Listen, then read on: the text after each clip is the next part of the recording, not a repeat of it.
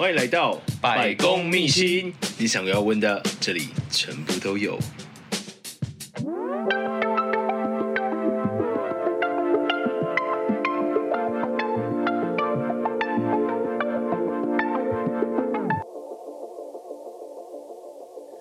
Hello，大家好，我是今天的主持人是李先生。然后我们今天邀请到的来宾是 Miss M，Welcome。Hello，大家好，我是 M 小姐。好尴尬，突然觉得。哎，不要尊重一下好不好？我们尊重一下我们的开场。所以 M 小姐是做什么样的工作的？呃，我从事社服相关的工作，简称社工。也是社工，OK，就是 社畜，大家都是社畜啦。但是今天的主题是社工，对，如果是社畜的话，可能我们大家都能说。也是啦，也是啦。好，所以你要跟大家介绍一下，说，呃，社工他本身在工作的内容有哪些吗？哦，我们工作也很广哎，包山包海还包尿布，只要从摇篮到坟墓，我们都有服务。好，大家 ask 就是。其实社工他服务的面上很广，你大概分类一下，是有像你是本身有在做，我是生长对，然后还有其他做哪些呃比较专项的服务项目吗？其实我们就是否所有生障领域的，只要你领有身心障碍手册，我们都会服务。Uh -huh. 对，所以服务的内容很多，就是其实最多是陪伴呐、啊。对啊，然后或者是像最简单的，就是像帮他申请一些福利啊、经费啊、长照啊等等之类的。哎，是你们做生长？那我想问一下，我记得还有另外一块算低收，嗯哼，哼，低收这块也是社工的服务项目吗？就是我们帮忙他去申请公部门的补助，就是低收的项目其中之一。哦，我刚刚我刚刚想的是，因为低收不见得会有生长的状况，呃，对，所以说那那单纯只有低收没有生长状况的话，他们也是在社工的服务项目里面，也是，嗯哼，对，只是单位不同。对，因为有一些像是服务专门是小朋友啊、青少年啊，或者妇女啊，就是等等不同领域。酷，因为我想问一下，你这样大学实习做到现在，大概做多久？这样子会透露？我应该说 做做这一个行业多久了？对，你这样好像透露了我的年纪，尴尬了，尴尬了。这个。工作做多久？你知道女生是不能被问年纪。好，我知道，你可以刚刚回答问题吗？干嘛这样？好啦，就是粗略算一下，大概十年，十年，十年，十年。对.要唱一下吗？没关系，没关系。所以，呃，从学生时代学习的内容跟这个有关吗？呃，应该是说，我一最刚开始不是念这相关的，我一开始念是念外文。嗯哼，然后外文你知道吗？二十六个英文字母分开，哦，我跟他很熟。可是他在一起，哦，不好意思，我真的跟他不太熟。然后，对啊，就是偶然几率下，机遇下，就是去担任了志工。嗯，然后我发现是只有在做志工这一块，我觉得不够。我想要用更专业的东西去帮助这些人，所以我就毅然决然的去念了社工系。就想说，呃，能够做助人工作，对对对对，那就是社工，这是最直接而且是最贴近他们的。没错。那哎，所以那时候。在做志工的时候，跟现在你在做社工的时候，跟你的初衷是相吻合的吗？呃，吻合吗？其实我这要回到我。印象很深刻的一件事，就大一那一年，我上第一堂社会政策立法什么忘记了，反正就老师跟我们讲了一段话，他说：“你们这些人呢，只是披着天使外皮的恶魔，政府跟资本家的走狗。”老师这样讲吗？对，你知道我那时候超生气，我想说，我有很大的热情，热情对，跟抱负，你竟然这样子洗我脸，我被泼了冷水，我这样非常的就是不服他这句话。可是当我念了四年出来。之后开始工作之后，觉得合理。老师，你真中肯啊！为什么会有这样的转变？是遇到什么事情吗？应该是说，这个社会的资源是有限的，嗯、然后再来就是。会炒的人有糖吃，这样今天有点太低调，不过没关系，我喜欢。OK，这这这可以播出去吗？这样我会不会明天走在路上？不会被消失？这里是台湾。好的，好的。对了，就是其实真的就是这样，所以其实有时候呢，我们也会用一些技巧，像呃，我们有一些个案，他可能处在灰色地带，就是他可能领不到政府的补助，然后他又没，就是他获获取不到任何资源，那我就跟他讲说，那找媒体。就是去用媒体的方式，然后太 detail 了吧？你先这样讲，真的 OK 吗？好吗？其实我绝对不会放你的个人连结，我也不会让大家知道你是谁，好吗？呃，好的，希望不要被消失，希望明天还可以看到他。因为我 我我我做一个背景的补充啦，因为其实因为这个社会上其实不管是身障或者是低收或者是等等的一些弱势，也就是包含你所有社工需要服务的项目，其实是非常多的。嗯哼，对，然后但是。呃，因为政府的资源是有限的，是。因为社工其实就是最大化去运用政府部门的一些，不管是资金的资源啊，或者是一些呃机关单位的一些资源，嗯哼哼，然后他再投入到能够去服务这些人，嗯，但是当然他这些预算跟呃不管是经费或者是资源，嗯，它都是有限的，是。那呃需要被服务的对象其实是远大于这些资，呃，对，没错嘛，对，没错。所以说，这是在资源分配的话，当然就是呃有被看见的才有办法，就是拿到这些资源。嗯哼，对，那反而是其实在这个社会上还是有很大一块是没有。被看见的地方，呃，没错，而且其实有一些服务对象，他们真的本身是比较弱势，他们的资讯也没有这么发达，那他们真的不知道有些这些资源。像我有很多的服务对象，是因为他因为有手册，所以他才会进案，进案之后他才我才知道原来他真的很需要资源，我们才去帮他做一些连接，不然他其实给这些东西他都不知道，嗯因为他第一个他可能不会用网络。所以他不知道这些资讯，然后他也很少出门，所以他看不到这些资讯，所以必须是我们进入到他的家庭里面，然后告诉他有这些资源，帮他帮着他或者陪着他。其实我们是比较多是陪伴呐，陪着他去申请这些福利，让他的生活可以比较好。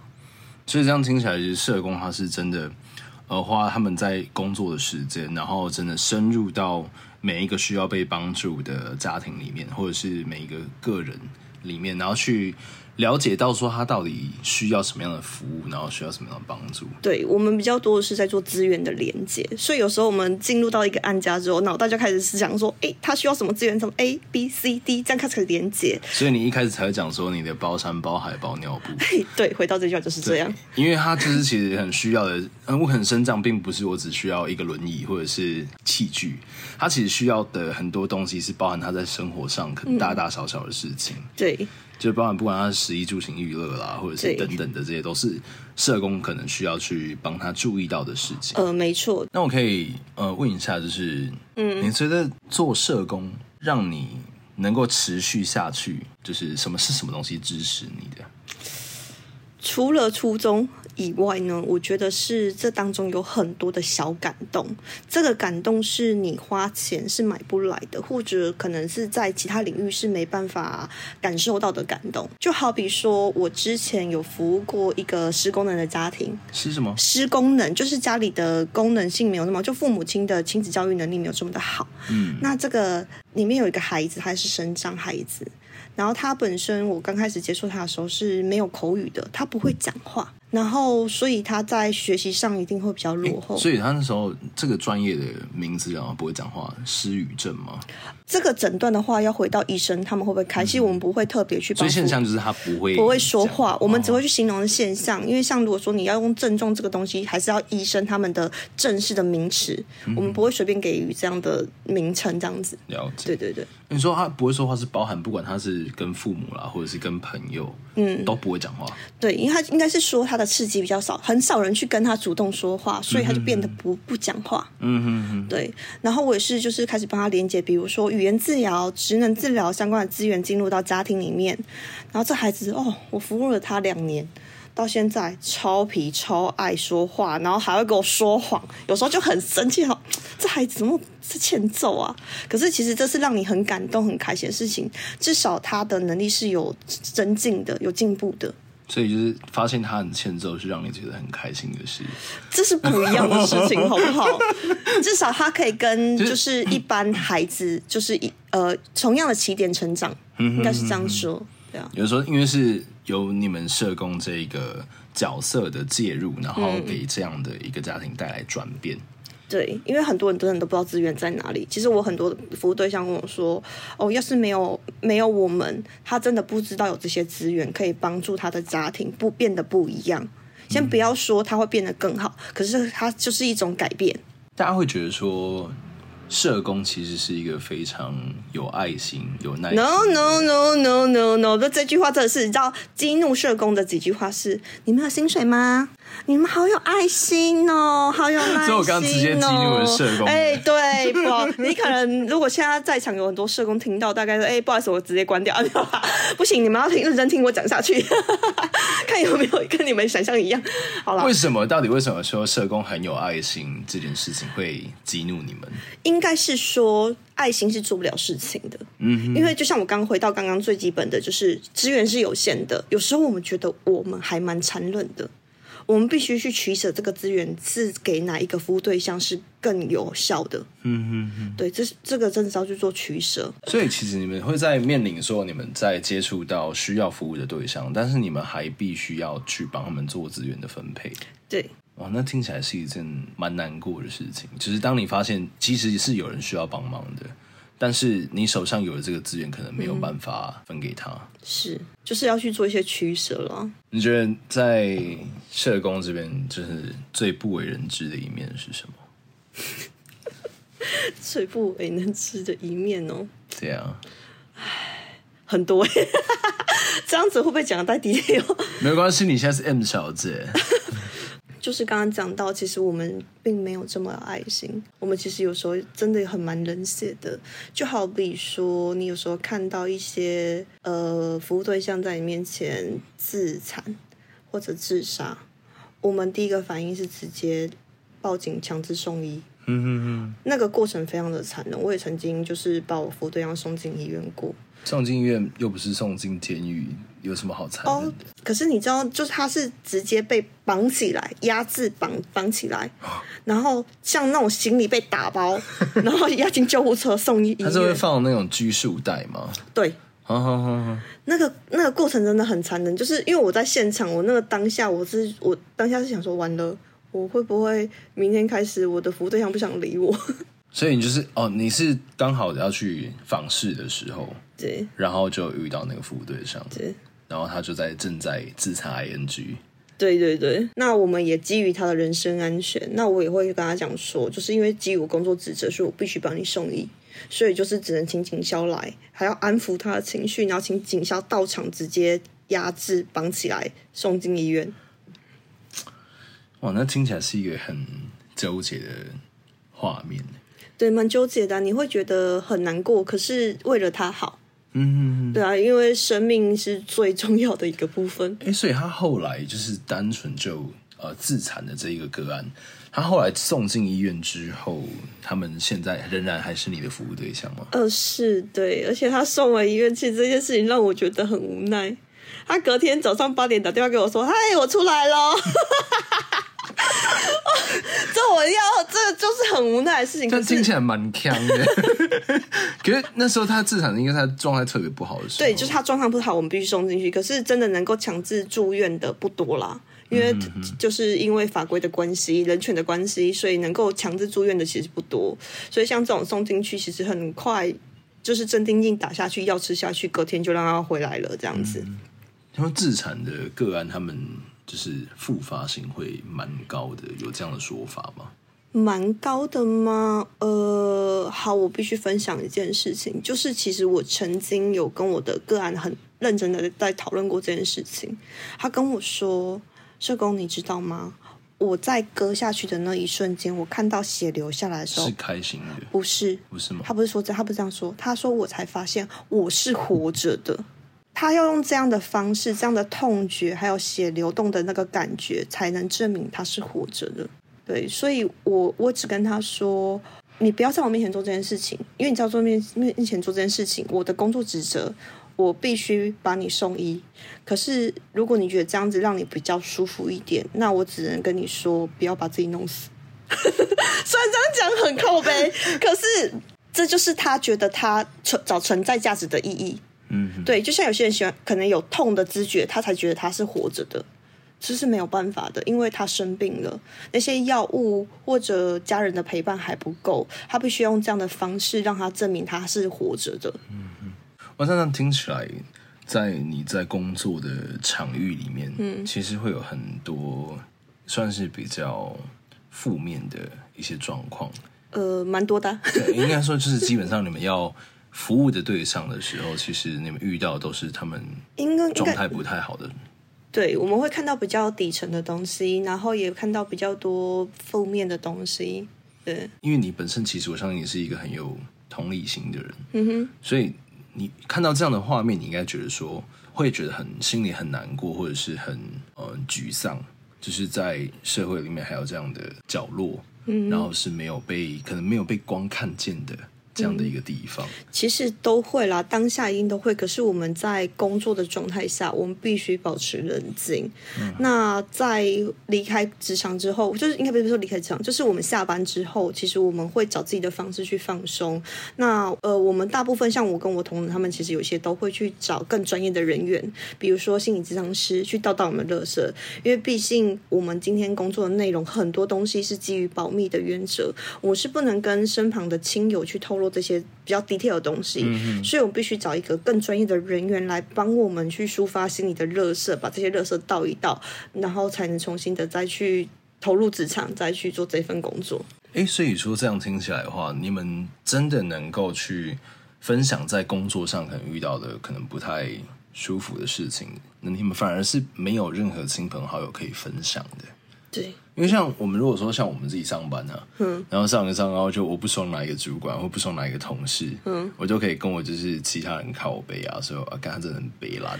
应该是说你要透露的东西是。有限的，就是好比我今天会跟家人讲说，我今天要被我个案放鸽子，有个机车的，然后或者那个个案今天打电话来干掉我，哦，靠北之类的，就是顶多是这样子比较粗粗层的东西，我们没法去讲到这么 detail 的东西，因为毕竟基于保密原则。就是呃，你刚刚讲好像是比较偏向比较烦躁的这样的情绪，呃，对，就是工作多然后烦躁的情绪是可以抱怨的，对，但是真的在事件进行，对对对，在进行的。过程当中，那详细的一个状况是没有办法去做分享。对，所以智商反而是一个，因为它本身是有一个伦理在，所以他们在智商的部分的话，它是不会去透露的。嗯，所以你就可以放心的去找智商师，然后去重新调试你的心情。嗯哼哼哼，嗯、对，就是只能透过这种方式了。那。我们想请问一下，我们 M 小姐，嗯哼，就是你工作了十年，嘿，不用强调十年，谢谢你。你工作了十年之久，嗯、然后怎么样可以让你持续的在社工的这一个工作上持续的进行，或者是保持着热忱的进行？其实都还是会有怠惰啊，毕竟我们是一个低成就、低薪资的工作。那工作十年，薪资其实没有太大长大，就是差不多而已。你说你刚出来的时候，薪资是二开头，对，到现在就是也差不多，对。十年呢？对，就是全台工社工工定价就是那个样子，可以上网查查得到。大家可以自己上网 Google 查 Google 一下，对，就是全台社工薪资定价就是那个样子。其实它没有什么长大，对啊。然后，可是我觉得，就是回到我刚刚讲的，很多的感动是你在其他地方获取不了的。嗯哼哼，这是支撑我一直走下去的一个动力吧。就就像嗯，刚刚前面提到是讲说做志工啦，嗯、做服务啦。哎，我没有，我没有，没有，没有，没有，我没有，我是要讲说你最刚开始在进来社工之前。OK，OK，OK，、okay, okay, okay, 我突然觉得他们没有，没有，没有，我没有搞混，抱歉。的对我说你在刚开始的时候你在做志工，嗯、然后你可能会去。服务到一些需要服务的对象啦，那可能你在接触他们的时候，你会发现说，诶，单纯的如果我只是去做志工，我可能是几十个小时的那样的服务，也许一周，也许两周，然后就结束了。其实这样对个案其实不会带来太大的影响跟改变。应该是说，志工他们很多都是呃给予马上的协助，或者给予物资，就是比较立即性的东西。那我们的我们的服务内容是会比较更专业、更有系统性的。我们会去连接一些他呃符合他的资源，然后去做系统上的协助。想问一下，好，那如果说以一个身障的个案来讲的话，嗯、就是讲说啊，我今天已经腿断了，嗯，然后我没有办法就去工作，没有办法去上班，嗯，那如果说。你今天这个社工，然后来到我这个个案这边的时候，嗯、你会有就是提供我什么样的连接跟帮助和服务？应该是说，先从最一开始的他有没有获取、有没有领取到身障手册？因为我们有一些个案，他是虽然他没有手册，可是他是可能是刚刚自残了，自残是就是他刚自语障碍这样子，他还没有领取到手册，我们会协助他去就是领取到手册，然后再来就是看他的呃公部门的一些补助他符不符合，然后再来就是他的医疗的部分，他是不是可以透过附件让他的就是。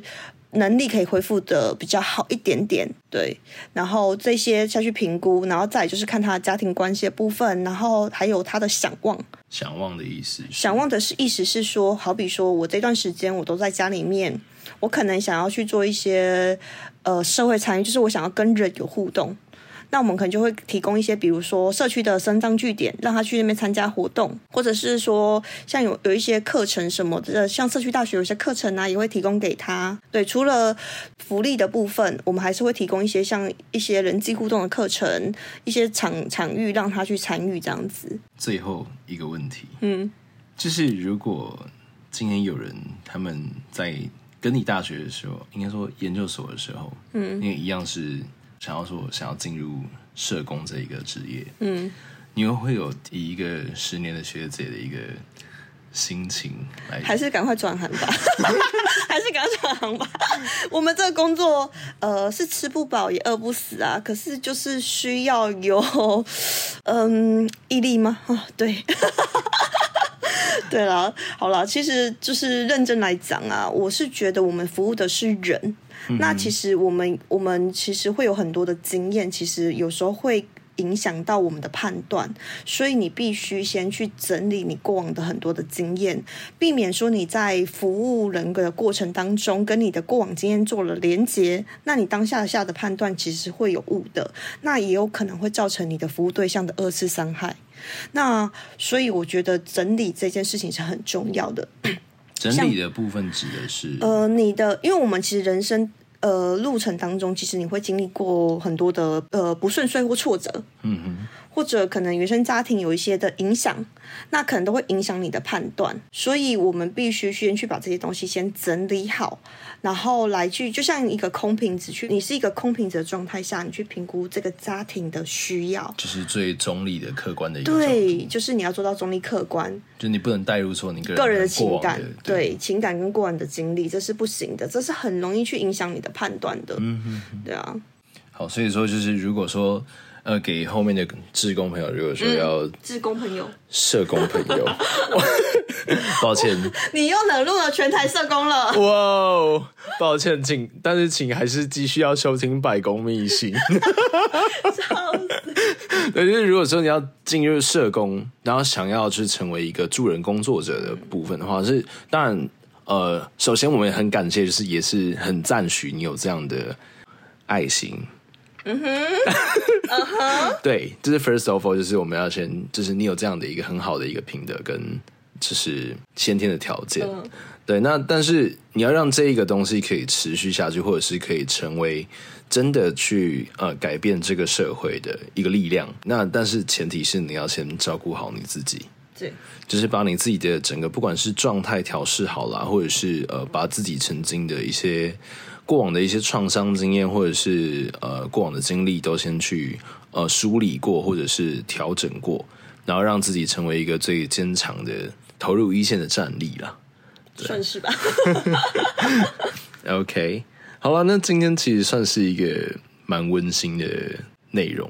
诶，顺吧，应该是蛮温馨的啦。对，除除了就是你很前面讲了一些奇怪的话之类的，有有吗？我蛮正常的。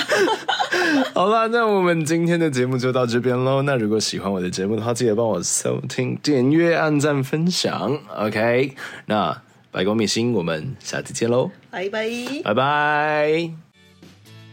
以上就是今天的百工秘辛。如果喜欢我的节目的话，记得订阅，然后分享单集给你的亲朋好友。最后，最后，如果各位有工商需求，或者是你们有推荐朋友想要上这个节目，或者是对我们节目有话想说的，记得到 IG 搜寻失礼先生，咨询我的小盒子，我会很认真的看着每一封来信。大家下期见喽，拜拜。